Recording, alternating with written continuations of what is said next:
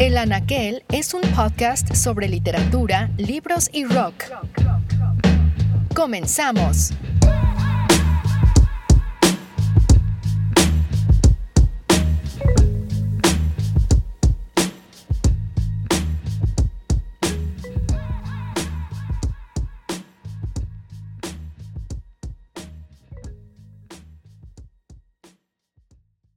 Hola, bienvenidos a un episodio más de El Anaquel. En esta ocasión me encuentro con Laureano de Bat, con quien platicaremos de su reciente libro Barcelona Inconclusa, publicado en Editorial Candaya. Laureano, nacido en 1981 en Lobería, Argentina, estudió periodismo y comunicación social en la Universidad Nacional de La Plata, donde también trabajó como docente en distintos talleres de escritura. De 2009 vive en Barcelona ciudad a la que llegó para cursar el máster en creación literaria de la Universidad Pompeu Fabra. Como periodista, ha colaborado en los suplementos Radar de Página 12, Culturas de La Vanguardia, así como la revista Orsay. Actualmente colabora en medios de comunicación como el Clarín y Anfibia en Argentina, así como la revista Altair, Vice y el diario.es en España. Laureano, gracias por estar aquí con nosotros. Gracias a ti por invitarme, un placer. Bueno, em, lo primero que quería charlar contigo es, em, este es tu primer libro publicado y lo publicas sobre la ciudad en la que ahora estamos los dos, que es Barcelona. Llegas a estudiar un máster de, creación literaria y lo primero que me gustaría entender es, en este máster de creación literaria hay muchos géneros, ¿no? Está obviamente los géneros eh, relacionados a la ficción, el cuento, eh, la novela y demás, y sin embargo tú te abocas con tu primer libro a escribir crónica. ¿Cómo tomas esa decisión, digamos, en este momento en el que tú llegas a una ciudad que es, por así decirlo, un polo literario para muchos latinoamericanos? Sabemos que Vargas Llosa vivió acá. Y sin embargo tú escoges un género que no es la ficción. ¿Cómo nace ese, ese momento y por qué te, te abocas a ese, a ese género? Bueno, nace por el lugar de donde vengo, que es Argentina y es Latinoamérica. Eh, yo me crié de alguna manera mientras hacía la carrera, mientras elegía eh, los primeros años de haciendo periodismo, qué rama del periodismo iba a ser, qué era, lo que me sentía más cómodo y qué me apasionaba más, me empecé a decantar por la crónica literaria, empezando a leer las crónicas de García Márquez, de Martín Caparrós, de Juan Villoro, eh, otras de, Vargas Llosa también, y Leila Guerriero, bueno, toda, toda esta, esta generación de cronistas latinoamericanos que abocaron por un género, por, por concebir a la crónica como un género literario, ¿no? Eh, me sentí eh, cómodo trabajando en eso y de hecho trabajé en, los talleres de escritura que trabajé en la universidad, eh, tenían que ver con eso, trabajamos en la crónica como género, siempre me interesó ese género.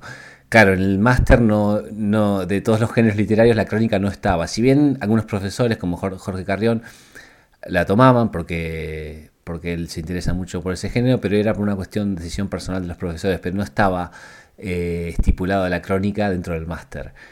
Eh, de hecho, mi trabajo final del máster fue una novela, que al final que no, está inconclusa, eh, sí me sigue ese adjetivo, y la, la, tengo que terminar todavía y eso, eso ya, ya llegará a su tiempo.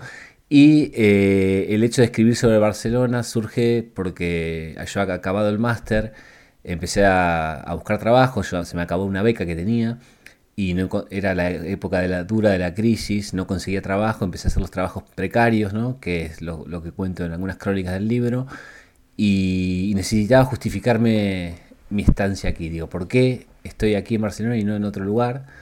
Eh, entonces me, inventé este dispositivo. Digo, ya Barcelona en los primeros meses de, de vivirla me llamó mucho la atención, me causó mucho impacto en muchos aspectos y me, me estimulaba para escribir sobre ella, ¿no? Fue una excusa para justificarme estar acá y para vivir la ciudad de otra manera, ¿no? Eh, el hecho de, escribir sobre ella, eh, buscarme la excusa de escribir sobre ella, me, obligaba a vivirla de otra manera, a leerla dos o tres veces, ¿no? No simplemente a pasear por barrios, sino a pasear de una manera activa, ¿no? Esa actitud del cazador que habla Caparrós. Eh, y así surgió el blog. Eh, eh, también por una idea de que, claro, yo me, costaba mucho conseguir trabajo de periodista, entonces digo, bueno, estaba haciendo otras cosas que no tenían que ver con el periodismo, cosas de marketing y eso que no me apetecía, pero bueno, las, hacía igual, y era como una manera también de dedicarme al periodismo, tener el blog. y bueno, un poco surge así el, libro, ¿no? Eh, también pensando en... El libro es un libro que... Lo hice pensando en el libro que me hubiera gustado leer a mí eh, cuando llegué a Barcelona, ¿no? El libro que busco de alguna manera cuando viajo a una ciudad que no conozco.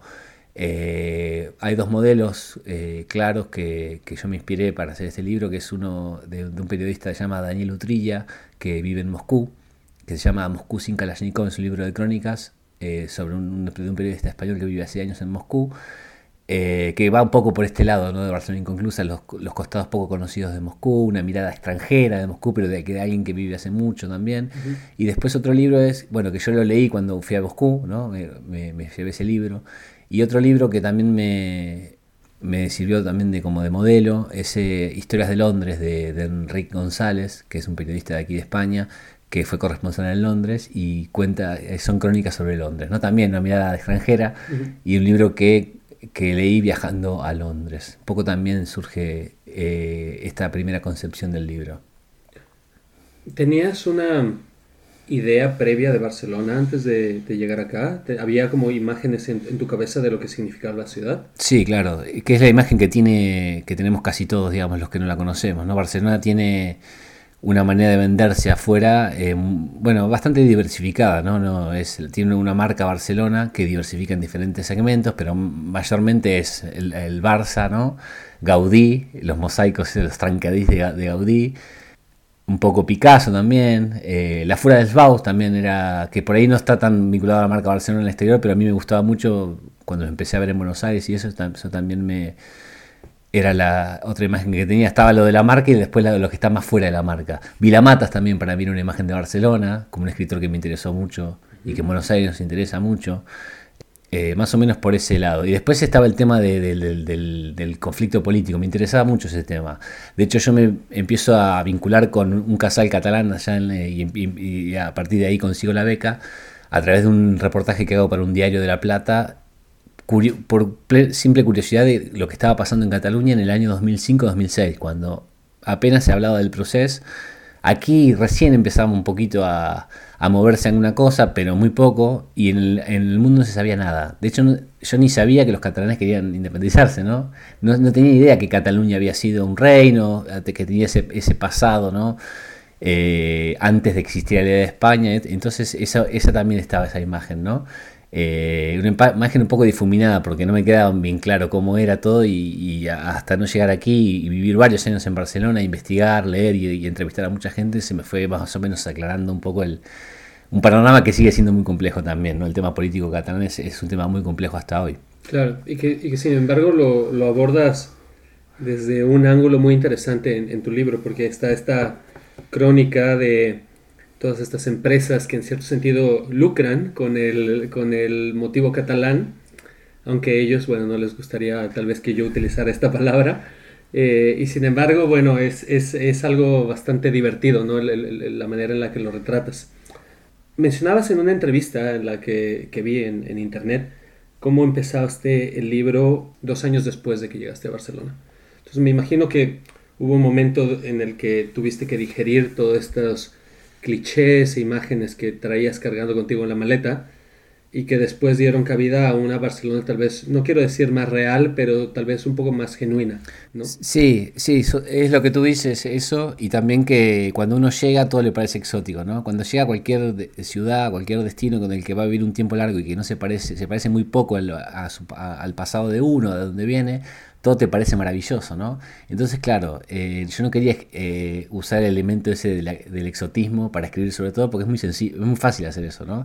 Y quería esperar un tiempo, hacerme eh, preguntas genuinas de alguna manera, ¿no? Decir, bueno, empezar a preguntarme ciertas cosas y empezar a estar un tiempo, eh, y por eso necesitaba eh, macerar un poco la idea de Barcelona, ¿no? De mi estancia en Barcelona y mi mirada de Barcelona. Así, por eso esperé dos años en hacer. Yo ya tenía una idea más o menos de que quería escribir algo, no sabía bien qué, y en esos dos años más o menos se fue configurando la idea de, del blog y de, y de las primeras crónicas. Sí, fue un poco la idea de decir, bueno, si hubiera empezado a hacer el blog a los primeros meses me hubiera resultado todo guay, todo maravilloso, todo sorprendente, pero claro, eh, creo que el periodismo, que el periodismo que a mí me interesa, la, la, literatura que a mí me interesa es la que se hace preguntas, ¿no?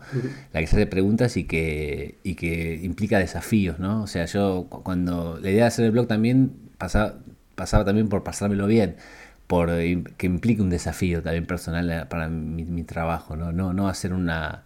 que no sea nada fácil, buscar determinados ángulos que por ahí no se habían contado o, que yo creía que, faltaba un poco, y para que sea un aporte también a, a, una literatura sobre Barcelona que es muy vasta y muy, muy grande, ¿no? Y hace muchos siglos que se viene escribiendo cosas de Barcelona, ¿no?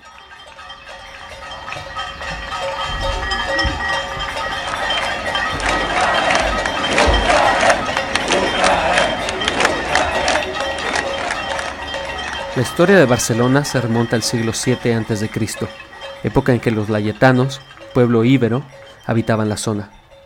No sería sino hasta el 15 AC que los romanos rebautizarían la ciudad como Barcino.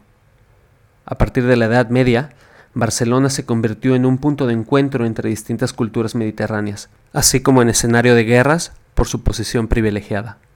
En la historia reciente, Barcelona ha tenido un interés renovado debido a la lucha independentista. Pese a la tensión política en ascenso, la ciudad es un fuerte polo turístico. Es el cuarto destino más visitado por turistas en toda Europa. Barcelona, ciudad de contrastes, espacio en continua transformación. Laureano escribe en su libro. Precisamente lo que me cautiva de Barcelona, más que nada, es esa eterna contradicción en la que se mueve de forma permanente. Por eso que no quería hacer algo más de lo mismo, ¿no? Eh, es un poco ese, ese, intento, no sé si lo he conseguido, pero era un poco el objetivo, ¿no? Claro, me parece que sí, me parece que sí lo has conseguido. Y lo que te quería preguntar ahora es, después de este proceso de digestión, después de este, estos dos años, y que comienzas a escribir eh, sobre Barcelona, ¿cuáles son los primeros hallazgos con los que te encuentras?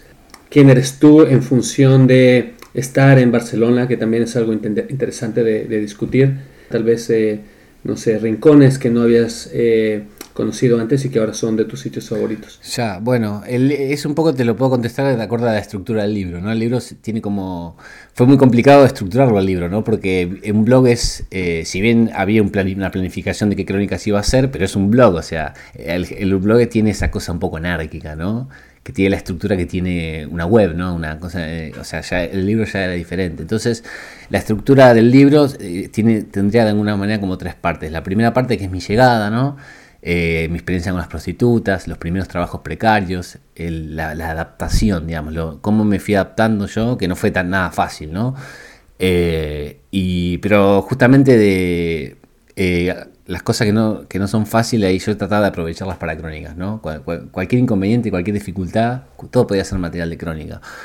Eh, la segunda parte es un poco también eh, ya la adaptación, ¿no? Eh, empezar a vivir como un barcelonés de alguna manera, ir a, un gimnasio y ver que, que por ejemplo, cómo, se organiza la vida en torno a un gimnasio, ¿no? Que, puede ser como una sinécdota que lo que pasa en, el mundo, ¿no? Un gimnasio como una especie de, de ciudad, factoría de alguna manera.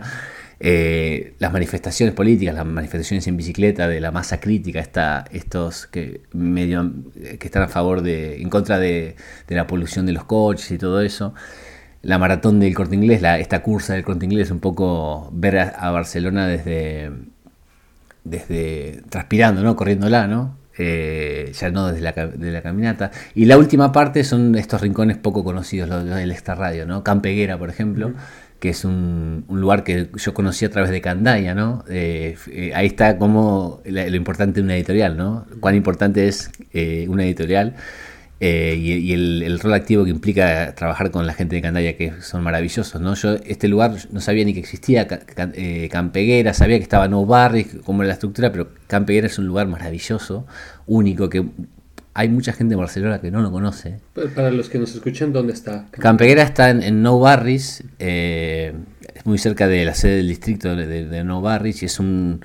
Es, eh, se, llamaba las Casas Baratas, eh, es una, son unas construcciones de la, más o menos de la década del 20 o 30 del siglo XX que cuando fue el, boom de, con la construcción en la década del 50-60 la quisieron demoler, los vecinos resistieron y se mantienen hasta hoy es como un oasis rodeado de edificios y de bloques de cemento súper alto, es como un pueblito dentro de Barcelona, ¿no? Y es un barrio que tiene mucho, muchas cosas reivindicativas, mucha eh, conciencia social, que hay problemas de, paro y de pobreza todavía también, y están pidiendo una reforma de, sus casas. Y es un lugar que me parecía, me parecía que valía la pena contar porque eh, no se había escrito nada sobre Campeguera más allá de una crónica, no había, ah, no había aparecido nada en ningún libro sobre Campeguera, eh, así como una, historia bien del barrio y eso, y me parecía apropiado contarlo. ¿no? De hecho hicimos una ruta ahí eh, por, el barrio. Y después eh, hablas de mis lugares favoritos también. Eh, yo hay, hay una calle que es como la que a mí me representa, es la calle Riera Valla del Raval, que es donde yo viví ahí la mayor parte de toda... He vivido en muchas casas aquí en Barcelona, donde más, estabilidad eh, doméstica tuve fue en Riera Valla, que es una calle bastante particular del Raval porque concentra ahí creo que todos los contrastes del Raval como barrio, que ya es un barrio de contrastes, y de la ciudad también. Es una calle muy ancha, muy pequeña, muy corta, eh, donde se mezcla esta cosa, de esta cultura vintage que hay ahora, hipster un poco, donde hay eh, tiendas de ropa usada, tiendas de discos de vinilo, toda esta cosa guay, digamos, de Barcelona y modernita, pero donde hay gente que vive en la calle que duerme en la calle, gente pobre, eh, prostitución, eh, narcomenudeo, bueno, hay de todo en esa calle, ¿no? Y está la gente, están los turistas que pasan, que alquilan habitaciones por día, la gente que vive en el barrio hace 80 años, todo eso en esa pequeña calle. Y eso me parece un símbolo bastante, eh, una fotografía bastante contundente y, explicativa de, Barcelona y es un lugar donde yo viví también, ¿no? entonces como que me gusta, me, también me apetecía contarlo. Claro, vamos a hablar del Raval en, eh, más adelante, pero antes de hacer una pausa me gustaría preguntarte sobre lo inconcluso de la ciudad. Te han hecho esta pregunta en el pasado y sé que, refiere un poco al tema de lo cambiante de la ciudad, pero me gustaría que tal vez hablaras eh, en específico de estos años que has vivido en Barcelona ¿Qué es lo que has visto cambiar del momento en el que llegaste a el año 2018 que grabamos? Lo que ha cambiado en concreto, bueno, eh, la, especulación inmobiliaria, claramente, el eh, buscar piso.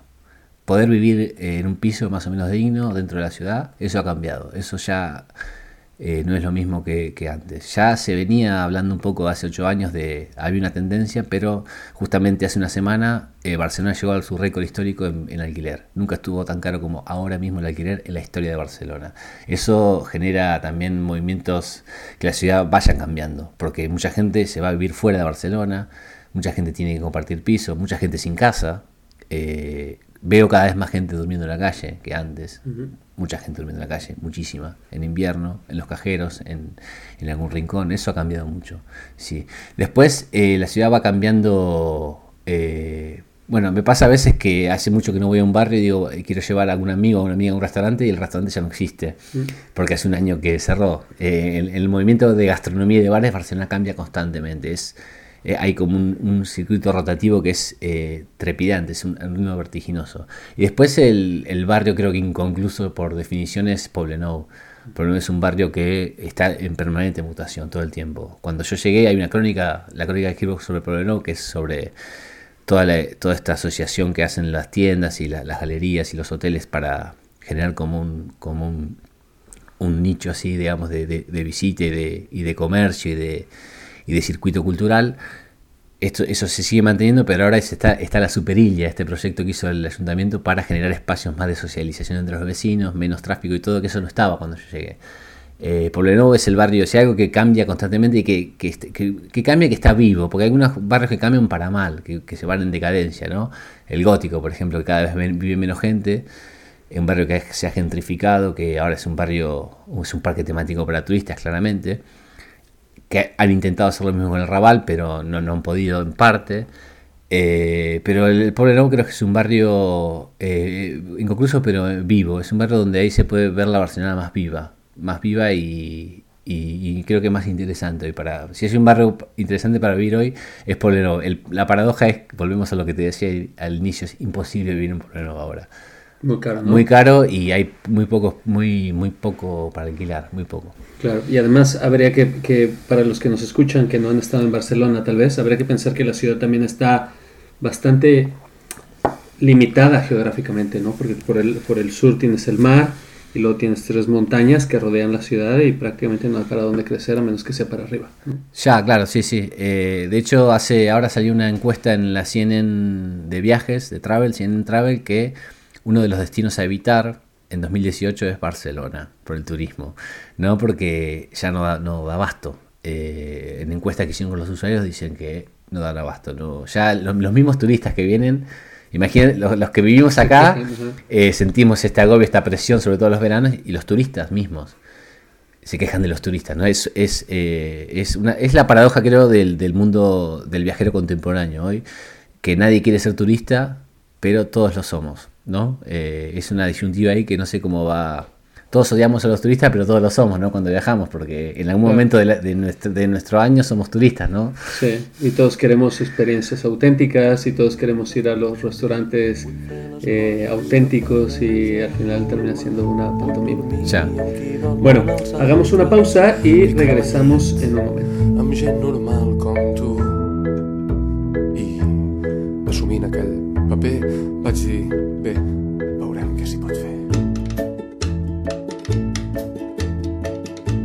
Passejar-la em.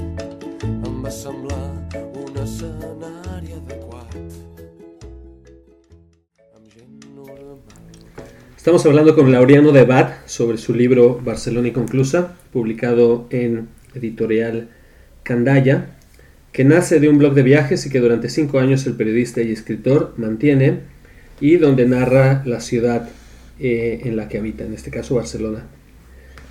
Quiero que, nos cuentes un poco tu llegada a Barcelona, porque tienes una crónica que es hilarante, bastante divertida sobre ese primer momento, ese primer piso o departamento en el que llegas, ¿no? Y la crónica se llama La vida en Rouge.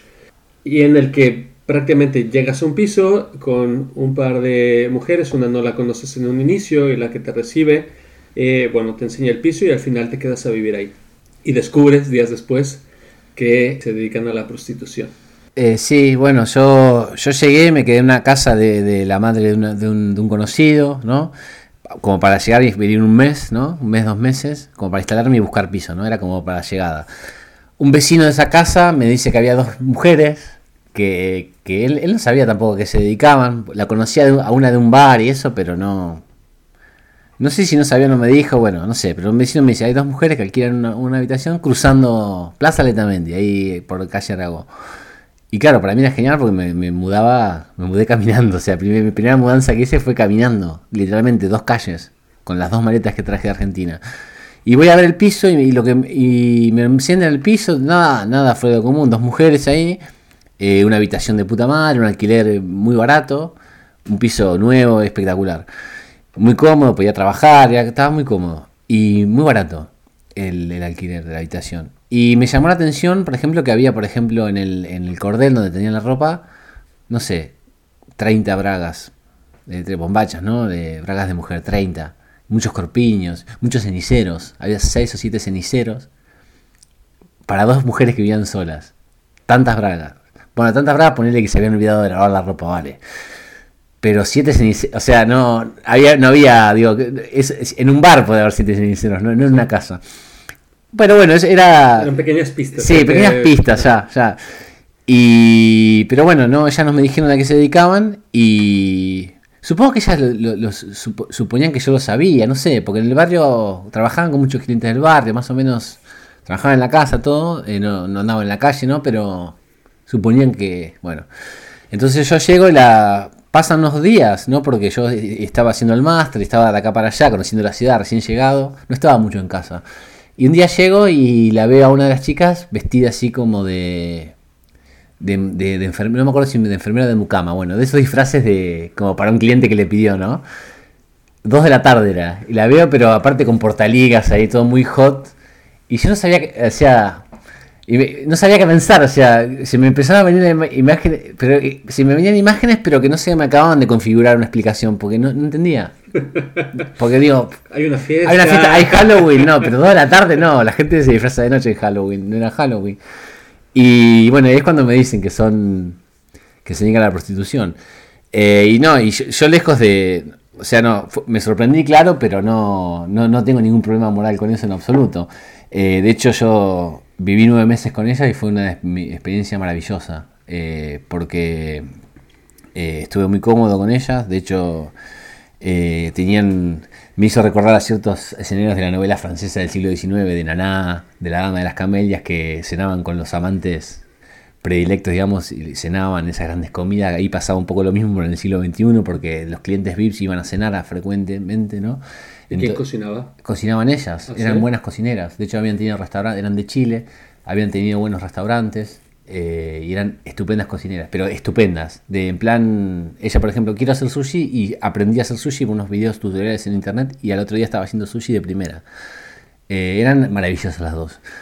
Y su historia también, ¿no? Eh, muy interesante, cómo empezaron a dedicarse a la prostitución, todo que es lo que estoy escribiendo ahora, ¿no? En, la en el libro eh, narro el primer mes en la casa, cómo trabajaban, ¿no? Cómo se organizaban, como una manera de... Porque fue mi llegada, digamos, a Barcelona, como manera de introducir al lector en, en mi Barcelona, ¿no? Y ahora estoy escribiendo la historia completa de esos nueve meses, que fue en el año 2010, un año donde empieza a estallar el conflicto catalán tal como se lo conoce hoy, ¿no? Donde ahí hay un quiebre ahí con, con el Estado español, eh, es un, un- un año de crisis, se empieza a gestar el 15M, empiezan los primeros movimientos hacia de los indignados y eso, y empieza la crisis, ¿no? La crisis económica en España, en Barcelona, y la diáspora de muchos jóvenes que vivían acá, que pensaron que, Barce- de, jóvenes de aquí, ¿no? Que pensaron que Barcelona, que, que en España, que se podría llegar a trabajar de la carrera que habían estudiado, esta generación de, de digamos, de... Le llamaban mileuristas sí, en un momento, ¿no? Que ahora es, un- Sí, que- sí, ahora es un lujo, lujo, ser mi- sí. mileurista, sí. Esta generación que de alguna manera se sintió traicionada por el discurso este de los 90, de lo que le prometieron y que se fueron, bueno, todo eso pasó en 2010 y en esa casa. Entonces es, es la próxima, el próximo libro que pretendo, bueno, terminar primero y después publicarlo. Te quiero preguntar algo, porque me parece que los escritores nos gusta, no nos gusta mentir, pero en, en cierto sentido somos mentirosos, ¿no? El título, la, la vida en Rouge, te lo dijo realmente la, la Sí. chica, te dijo, imagínate que estás viviendo Sí, en, sí. Moulin Rouge. Sí, sí, exactamente. Sí, me lo dijo cuando... Gran frase, ¿no? Muy buena, muy buena. Es que eran unos personajes, sí. Por los pocos diálogos que hay con ellas, a mí me parecen, vamos, muy queridas, como dicen en, en Colombia, ¿no? Gente muy cercana, familiar.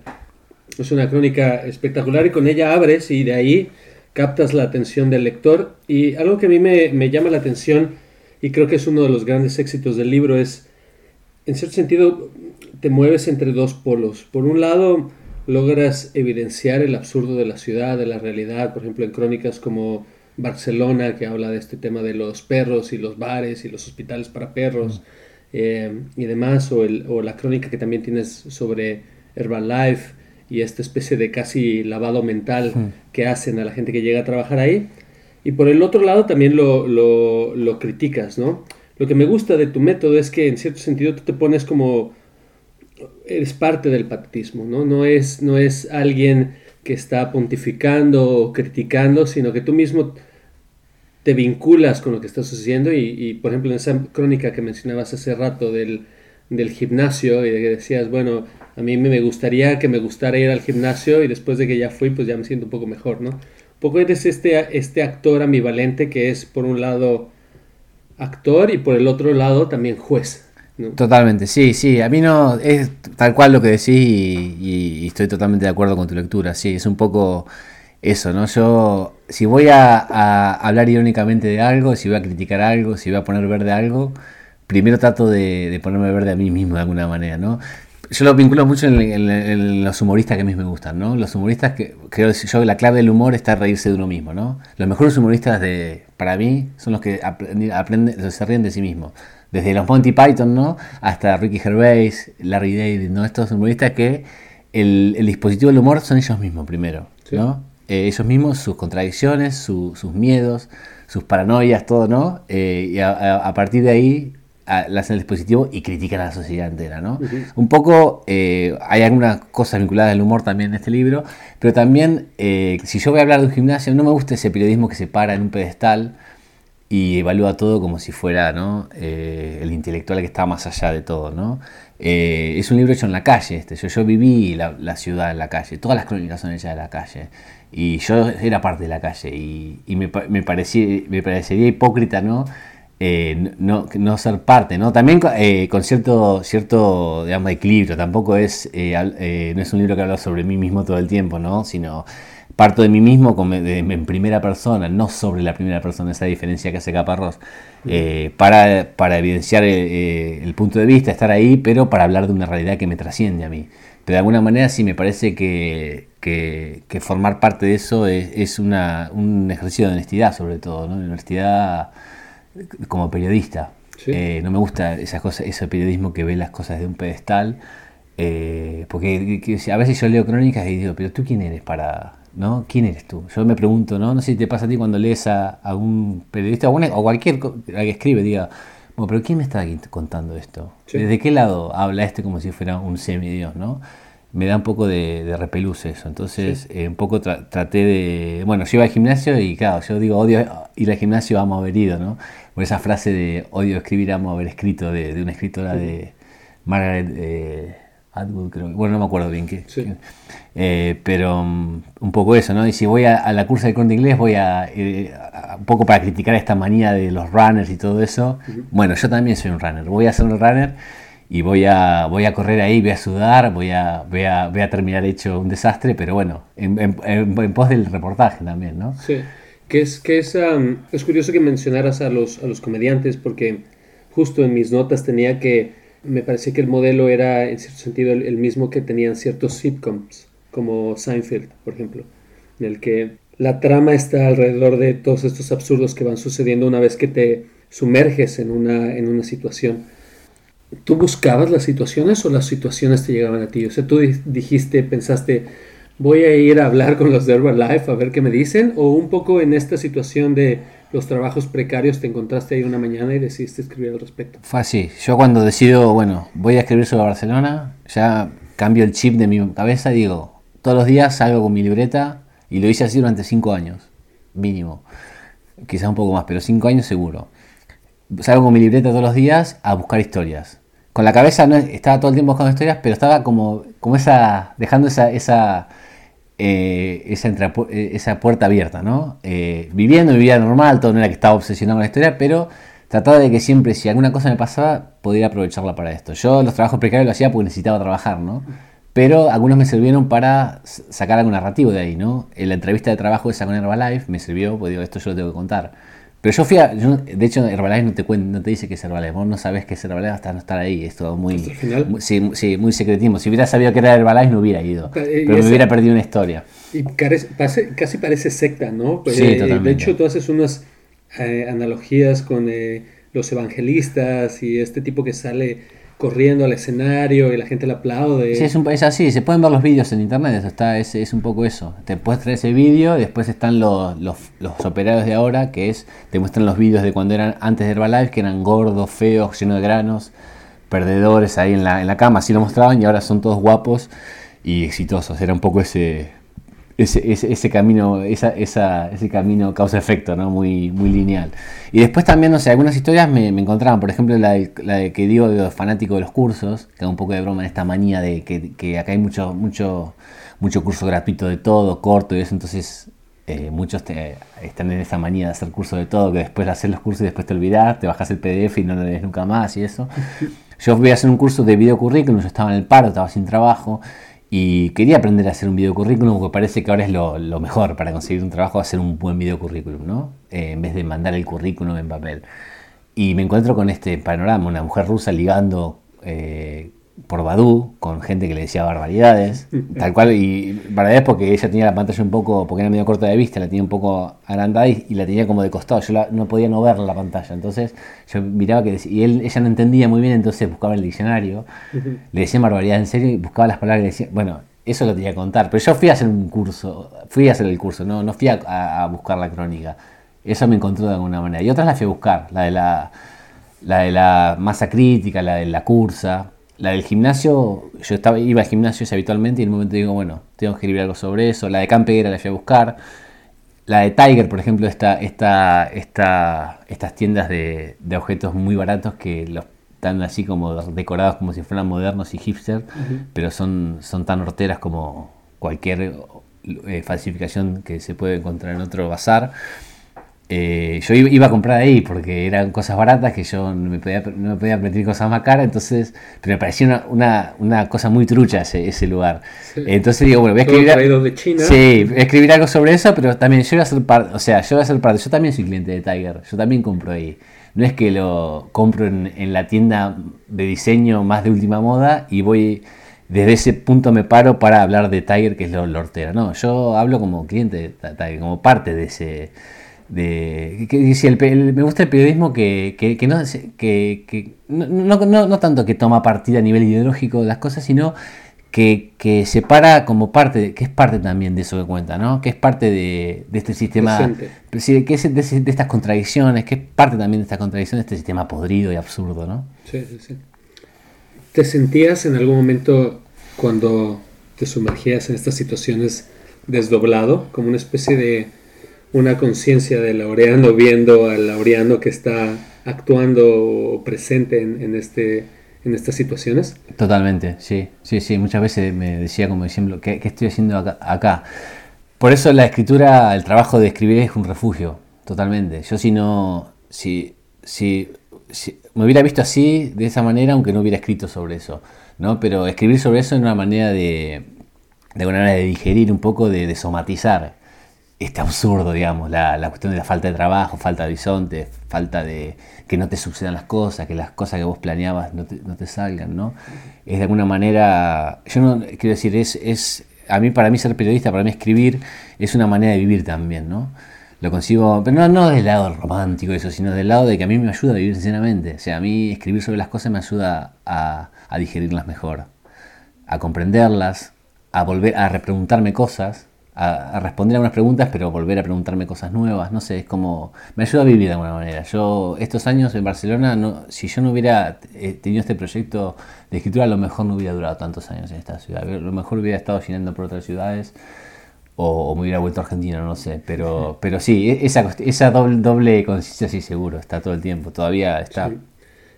La literatura como, como una salvavidas, ¿no? En cierto sentido. Y no lo platicamos antes, pero cuando te preguntaba sobre la Barcelona inconclusa, sé que tú tienes un anverso a la respuesta de la ciudad inacabada que tiene que ver con la escritura. Sí, totalmente. Bueno, a mí eh, me gustaba mucho esa idea de las novelas inconclusas, ¿no? Eh, esas novelas que el lector no le queda otra de completarlas, ¿no? Que están ahí como dejan esa grieta, un poco que están en el arte contemporáneo también, en ciertas obras que, que parecen inacabadas, ¿no? Eh, pero esto hacía por, decisión del propio artista, ¿no? Que sea que te interpelan a decir, bueno, a que vos formes parte de la obra de alguna manera. Ya sea actuando directamente o de la mera expectación que te implica decir, bueno, ¿qué tienes para decirme vos? Que la obra, a mí me gusta e, esa, esa idea de, de, arte, de creación.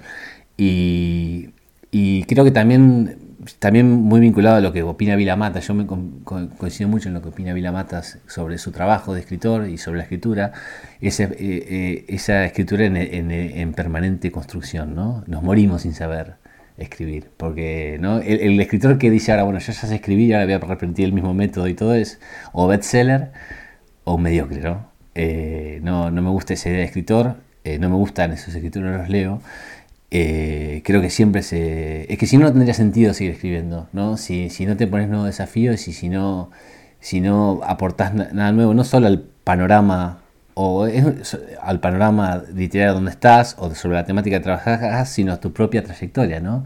Si no vas evolucionando de alguna manera, creo que... Y aunque no quieras, yo creo que siempre se evoluciona escribiendo, siempre se, se está escribiendo todo el tiempo, ¿no? Y por eso creo toda escritura es inconclusa. Y por eso también la idea un poco de la Barcelona, ¿no? El, de mis primeras crónicas a las últimas ha habido, creo, una, una evolución, no solo de mi, de mi estudio de escritura, sino también de mi manera de ver la ciudad, que un poco está en el libro. Por un lado, tenemos un documento personal, un documento que te ayuda a vivir, y por el otro lado también una evolución, en cierto sentido, de la mirada, ¿no? Ya, sí, sí, porque claro, en un momento, eh, me pasó ahora a Barcelona, yo Yo no la miro con los mismos ojos que la miro hace cinco años. Ya me he barcelonizado demasiado, quizás, ¿no? Que es algo normal también, ¿no? Eh, tanto recorrerla, tanto habitarla, tanto escribir sobre ella, en un momento me quedé sin. No, no sin, sin nada que decir, pero me ya no escribo tanto sobre Barcelona. Ahora escribo más para mis trabajos de periodista de freelance y cosas así, pero ya no como cronista así de, de Espacio de Barcelona. Ya como que de alguna manera he cerrado esa etapa con el libro, creo, ¿no? Sí ha cambiado mi mirada sobre la ciudad. Mi ciudad iba a decir, ¿no? Que es un poco mi ciudad también. bueno, lo es. sí, sí, sí. Te has apoderado de ella no solo en el libro, sino me imagino con todo lo que has vivido acá. Seguramente, sí, sí. Yo, si ahora voy a pasar un tiempo largo fuera de la ciudad y creo que lo, la echaba un poco, necesito echarla un poco de menos. A veces eh, volver a verla, no con nuevos ojos, pero volver a verla con un poco más de cariño. No, no es que no le tenga cariño en la ciudad, pero necesito como, a veces no, te pasa, ¿no? Con los lugares que querés mucho que necesitas alejarte un tiempo para, volver a, reencontrarte con, con, un cariño renovado, ¿no? Sí, muy bien. Vamos a hacer otra pausa, regresamos. No, era el alquiler del piso de era, donde vivía. No, no, era, era el era alquiler, mucho dinero. 1.200 eh, Era mucho dinero. 1.200 en la época medieval, cuando empezó a gestarse su historia urbana, el Raval fue el barrio extramuros por excelencia de la ciudad de Barcelona. Fue, tradicionalmente, el lugar de paso hacia el resto de España a través del portal de San Antonio y de la muralla medieval. A mediados del siglo XIX, la desamortización del patrimonio eclesiástico y la prohibición de construir nuevas fábricas cambiaron radicalmente el paisaje urbano. Donde antes había conventos como el de San Josep, se crearon mercados como el de la boquería, al mismo tiempo que muchas fábricas se fueron del barrio. Las exposiciones universales de 1888 y 1929 y los Juegos Olímpicos de 1992 continuaron cambiando la geografía de un barrio que, por su parte, luchó para mantener su identidad. Jorge Carrión, en Barcelona, libro de los pasajes, escribe, Pese a los sucesivos intentos de aburguesarlo, el Raval continúa siendo más inmigrante que hipster, más barrio bajero que snob, más pijo aparte que Teresa. Ni siquiera la apertura de su rambla, que provocó la desaparición de las calles San Geroni y de la cadena, con esas grandes terrazas de restaurantes caros, ha logrado expulsar a los ancianos murcianos o marroquíes, que siguen charlando como siempre han hecho, sentados en los nuevos bancos y en los nuevos setos, o a las prostitutas que siguen apostadas como siempre han hecho en los portales de la calle Robadors, o a los indigentes y los chatarreros que trapichean, como han hecho siempre, por las plazas y los callejones del barrio, para bien o para mal, para bien y para mal. Regresamos a seguir hablando de Barcelona Inconclusa, publicado en Candaya. Lo pueden encontrar también por internet, me parece, ¿no? Sí, lo pueden encontrar. .candaya.com. Sí, lo piden por internet y llega sin cargo a toda España. Genial. Bueno, y me imagino que si alguien lo pide en, Latinoamérica podrá llegar también. Seguramente, sí, sí, sí, sí. En la web de Candaya está y lo pueden pedir ahí tranquilamente. Bueno, me gustaría que habláramos eh, en este último segmento del programa sobre el Raval. Eh, tú hace un momento hablabas sobre esta calle, Raura Basha. Riera Basha. Riera Basha que es con la que más te identificas en la ciudad y tu lugar favorito y un lugar en el que entiendo viviste también. Sí. Y está en el Raval, que es un barrio que es muy curioso porque la gente antes, eh, la primera mitad del siglo XX, lo identificaba como el barrio chino y en realidad no había chinos ahí, que me parece que venía de una expresión catalana de chinao, que, que, te has chinao, que era una especie de decir como que te has robado, que te has eh, apropiado. Eh, y además ha sido por mucho tiempo como esta especie de barrio mítico ¿no? de, Barcelona. En la, en la, novela de Nada de Carmen Laforet, uno de los personajes dice como que ese es el, barrio donde habita el demonio. En el diario del ladrón de Genet es el barrio donde él pues prácticamente se desenvuelve en esta Barcelona sórdida, eh, llena de ladrones, asesinos eh, y demás. Entonces eh, tiene esta especie de aura sórdida que sin embargo tal vez no sea así y que tal vez más sea una especie de, mito que viene arrastrando desde hace años. ¿Cuál es tu, tu versión del Raval? ¿Qué es, qué es, eh, ¿Cómo lo, lo, definirías? Bueno, el Raval tiene, ese, tiene ese, ese, ese, esa impronta, digamos, de, de, la zona del demonio, de infierno, desde, yo creo que desde la Edad Media. De hecho, eh, cuando Barcelona era solo el barrio gótico, en la Edad Media, Barcelona era la ciudad amurallada y era lo que hoy se conoce barrio gótico, eso era Barcelona medieval. Los lumpenes, digamos, estaban en el Raval, eh, que era un lugar de, de huertos. Hay muchas calles que llaman Or de la Bomba, Or de no sé qué, Or de San Pau, porque eran de los antiguos huertos. Eh, entonces eran todos los, que no eran ciudadanos de alguna manera, ¿no? estaban ya fuera de la muralla. Ya desde la Edad Media ya tenía esa impronta de ser como eh, lo, que está fuera, ¿no? El, el extrarradio, el suburbio de alguna manera. Y bueno, lo que, tú comentabas, sí, era, el Raval durante todo el siglo XX, fue la zona más de, de, sí, de la droga, sobre todo en los años 80 en el destape, cuando fue el destape, cuando cae el, franquismo y es el retorno democrático, que empieza la heroína a meterse a saco en, la juventud y todo en, en, España, en el Raval fue uno de los, de los epicentros, que ahora está volviendo. Ahora es como lo que se llaman los narcopisos, ¿no? Están volviendo a introducir la heroína en dosis muy baratas para como una, una cosa planificada, ¿no? La idea es que alguien en una oficina decide que eh, se tiene que empezar a poner la heroína por determinadas causas y es lo que está pasando en el Raval. Sí, eh, de hecho, cuando yo mucha gente le, le cuento de, fuera de Barcelona, fuera de España, que vive en el Raval, dice, piensan que es como Mordor, ¿no? Todavía sí. tiene esa, esa impronta de, de ser un barrio. De cuchillos sí, pero nada que ver, es un barrio. Mi experiencia en el Raval es un barrio con una lucha social muy grande. Eh, de hecho, anteriormente te comentaba que hubo una, un intento de la especulación inmobiliaria de convertirlo en un, en un gran hotel como es el gótico, en una gran así experiencia falsamente auténtica, ¿no? Medieval y todo, resistieron a la gentrificación, eh, quisieron desalojar mucha gente que no pudieron y muchos vecinos han ocupado espacios que estaban si, sin usarse. ¿Abandonados? ¿eh? ¿Abandonados? Abandonados, por ejemplo, lo que pasa con el Ágora Juan Andrés Benítez, ¿no? La crónica que yo cuento de, de este chico de la comunidad gay que matan a los mozos de escuadra, pasa ahí en el Raval.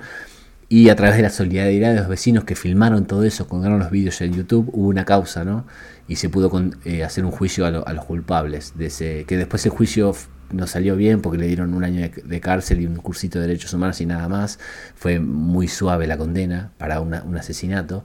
Pero quiero decir, eh, los vecinos se mueven mucho. Es un barrio de mucha solidaridad entre muchos vecinos, ¿no? Muchas asociaciones vecinales. Eh, se cuidan entre sí. Por ejemplo, están las prostitutas de calle Robadores que, que, que, están tratando de organizarse, bueno, gente que vive en la hay asociaciones que dan cobijo a la gente que vive en la calle, no hay mucha, es un barrio de que yo he encontrado un barrio muy, muy entrañable en eso, ¿no? Por un lado está eso, por otro lado también está la, la cuestión de, de, la droga y todo eso, ¿no? Gente eh, está volviendo la heroína a Barcelona y está volviendo el Raval, uh -huh. eh, barrio de mucha pobreza, también mucha inmigración, eh, donde la policía se ensaña mucho, porque hay mucha gente que no tiene los papeles, digamos, ¿no? Mucha gente que viene de Marruecos, de Rumania, de Pakistán. Eh, entonces eh, ahí la policía se ensaña fuertemente con la inmigración, con el más débil, lo que suele pasar en muchas partes del mundo, entonces eso también duele.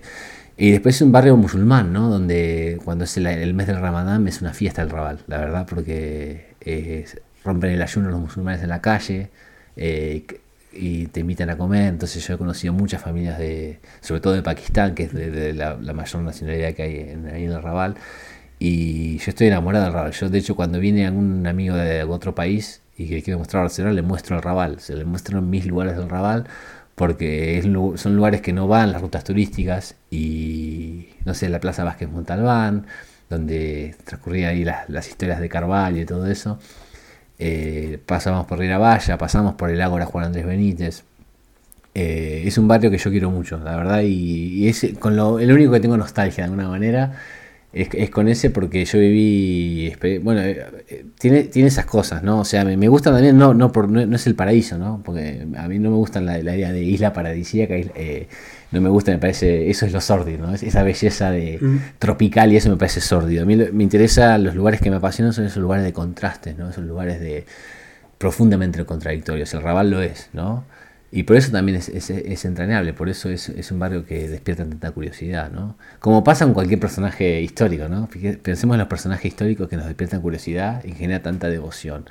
Eh, son personajes totalmente contradictorios, ¿no? Seres humanos, ¿no? Y en el Raval yo creo que, que, pasa eso. No es el barrio sórdido que era en los 80, bueno, tampoco yo lo viví en los 80, ¿no? Entonces no eh, yo lo cuento, cuento un poco en el libro también que la, mi, mirada se, se, sitúa en un poco de amor-odio a la ciudad, ¿no? Porque toda la gente que vivió en los años 80 en la juventud ahora eh, se enmarca dentro del odio a Barcelona, ¿no? Que Barcelona es, una ciudad marca, todo, que lo es y eso, pero claro, tiene una nostalgia de, los 80. Yo no puedo tener una nostalgia de lo que no viví, ¿no? Eh, yo conocí esta Barcelona, la ciudad marca. pero hay cosas de la ciudad marca que me sirven también para, que son objetos narrables, ¿no? Entonces, mi experiencia en el Raval sí es, fue, fue muy linda, la recuerdo con mucho cariño y trato de ir cada vez que puedo. Pero sí, está bastante lejos de ese barrio sordio y de ser el infierno en absoluto. Si es un infierno, eh, porque hay mucha gente, ¿no? Mucha gente y es muy... Y pasa lo mismo que pasa en todos los barrios, es muy difícil ahora encontrar un piso más o menos digno. La, especulación también ha llegado ahí, ¿no? Sí, totalmente, totalmente. No llegaba a nivel de hoteles, ¿no? Por ejemplo, no como el gótico, que lo gótico ya hay otro hay casi todo hoteles, poca gente vive en el gótico, ¿no? Se han desplazado muchos vecinos, en el Raval todavía hay vecinos viviendo y eso, pero eh, están ahí alertas eh, aguantando, eh, porque cada tanto vuelve la, lo cuento en la crónica de Herrera Valla, ¿no? Como los ponían los carteles de compro piso a cualquier precio, compro el piso cualquier, compro el edificio entero a cualquier precio, ¿no? Así es el plan. Sí. ¿Tienes alguna hipótesis de quiénes son las personas detrás de esos carteles porque además parecen escritos a mano. Es como si fuera mi tío que salió y dijo yo quiero vivir en esta calle y puso carteles en, en todos los, los, pisos o departamentos y la verdad es que no es así. O sea, bueno, yo supongo que es parte del poder, de cierto poder político con, con empresarios, ¿no? Que es, es, esa, esos gobiernos mixtos que gobiernan el mundo, ¿no? El poder político representando a empresarios, ¿no? Que de hecho no tan mixto, en realidad los políticos son más secretarios de, de los grupos... De, sí, de grupos de las grandes capitales, ¿no? Creo que es un poco eso. Y Barcelona es un gran negocio, es una ciudad donde se mueve mucho dinero, donde hay lavado de dinero que no vemos, mafias que lavan dinero, pero por suerte hay paz en Barcelona dentro de todo. Eh, si comparamos, no sé, con México, con Buenos Aires, eh, es una ciudad que se vive tranquilo y todo, eh, que eso hay que remarcarlo también, ¿no? Pero también hay muchas cosas que no vemos, lavado de dinero brutales, ¿no? Eh, que no vemos que pasan así como de manera paralela, que, también son parte de la ciudad. Hemos hablado mucho de, Barcelona y concluso de, de la Barcelona retratada en, tu libro, pero me gustaría ahora que estamos a punto de terminar el programa que nos hablaras un poco de ti, de quién es Laureano en Barcelona y tal vez la manera de hacer este, este especie de juego sería si te pusieras en los papeles de todos los eh, compañeros de piso que has tenido a lo largo de estos años, ¿qué dirían de ti si yo fuera y les tocara la puerta y les preguntara quién es Laureano? Uy, qué difícil. Que, Por ejemplo, metes, metes los libros a la ducha como el, personaje de los detectives salvajes este amigo de Roberto Bolaño, Papasquiaro. ah, ya, ya, ya, no, no, no, no lleva tanto, pero bueno, sí, eh, mete los libros en el, en el, baño, en todos lados, las libretas, los apuntes, los papeles. Eh, sí, yo creo que me recordarán así como mis compañeros como un eh, rodeado de papeles, ¿no? Porque siempre estaba anotando alguna cosa, se me ocurría algo y cogía un papel, una servilleta y anotaba y después se me perdía, entonces eran todos, los papelitos, iba dejando como la huella de los papelitos por donde había estado, un poco eso. Eh, pero es difícil, ¿no? Decir qué, recordarán de mí, ¿no? Eh, ya, como yo siempre viví, fue un descubrimiento haber compartido piso aquí porque yo llegué a los 28 años acá, no era, ya era más tirando la adolescencia y la universidad me quedaba lejos ya. Y no, eh, casi no compartí piso, ya viví mucho tiempo solo en La Plata y eso, cuando me fui de mi casa a los 17 años y no, no tenía esa experiencia de compartir piso, entonces eh, pensé que me iba a costar mucho compartir piso aquí y la verdad que no, fue como cada experiencia de compartir piso lo, la viví también como esta, con esta actitud también de descubrir Barcelona, ¿no? Como porque viví con, gente muy diferente, eh, de diferentes países, de diferentes realidades, bueno, totalmente diferente. Desde, desde amigos hasta, hasta gente que no conocía, entonces viví también con esa curiosidad un poco y creo que me he adaptado bastante bien. Eh, pero bueno, ahora ya como que ya me gustaría vivir solo un poco, ¿no? Eh, quiero decir que bien, ¿no? Yo vivo con amigos y todo, pero pero a veces, eh, claro, nos vamos poniendo grandes y, y, ya empiezan las manías que antes teníamos muy reprimidas, ahora empiezan a cobrar fuerza.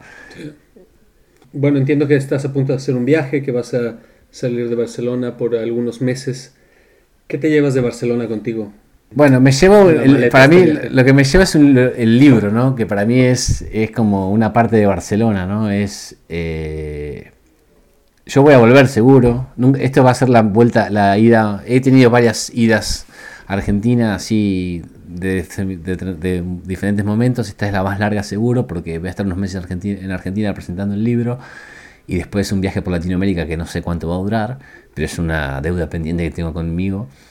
Eh, también con un proyecto de escritura y eso que, que, ya, iré formulando con el tiempo. Eh, pero me llevo el libro, ¿no? Que es, es como si alguien me, cuando me encuentre con mis amigos, gente así que hace mucho que no veo, digo, ¿qué, es Barcelona para, para, para ti? Es este libro, esto es Barcelona.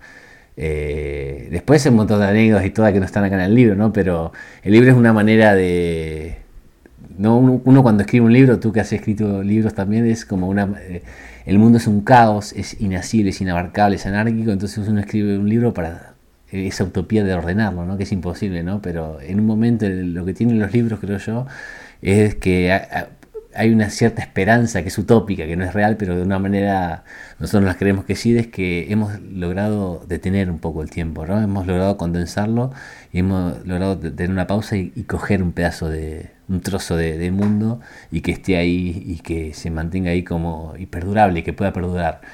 Eh, lo que me lleva a Barcelona es, es, este libro, este Barcelona Inconclusa, que de alguna manera es un libro que no es un compartimento estanco, es un libro para que la gente lo lea, lo, lo discuta, recorra la ciudad. Espero que le pueda servir a gente que no conoce Barcelona para conocerla, ¿no? Ahora cuando voy a Argentina, ¿no? Que muchos amigos ya han estado en la ciudad, pero otros no. Entonces que si alguna vez tienen la suerte de venir y todo, que, este libro les pueda de alguna manera, no guiar, pero de alguna manera ayudar a, vivirla con más intensidad la ciudad, ¿no? Pues ahí está, señoras y señores, el libro Barcelona Inconclusa, publicado en Candaya. Y bueno, lo pueden encontrar tanto en su página web o si viven en España en cualquier librería y si no lo tienen lo pueden pedir.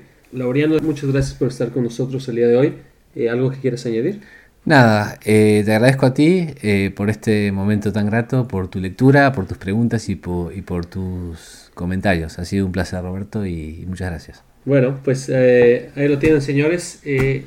Barcelona Inclusa, Laureano de Bat. Vamos a terminar con una canción de una banda que se llama Mishima que es de aquí de Barcelona. Mishima, sí. de David Carabén, que es uno de los mejores poetas del rock catalán, a mi gusto y que tiene un disco que se llama Order y Aventura, que es un poco ahí sitio en el prólogo del libro, esta dialéctica que en la que se mueve uno en la ciudad, ¿no? El orden y la aventura, ¿no? Esa, esta especie de, este choque permanente que tenemos los seres humanos, pero que, yo me sentí muy identificado cuando empecé a vivir la, ciudad de una manera activa para escribir, para escribir sobre ella, ¿no? El orden, la aventura, esta, estas transiciones permanentes que, que en este disco de Mishima creo que, y toda su poesía urbana sobre Barcelona también me, me ayudaron un poco a entender eh, y a comprender mejor la ciudad.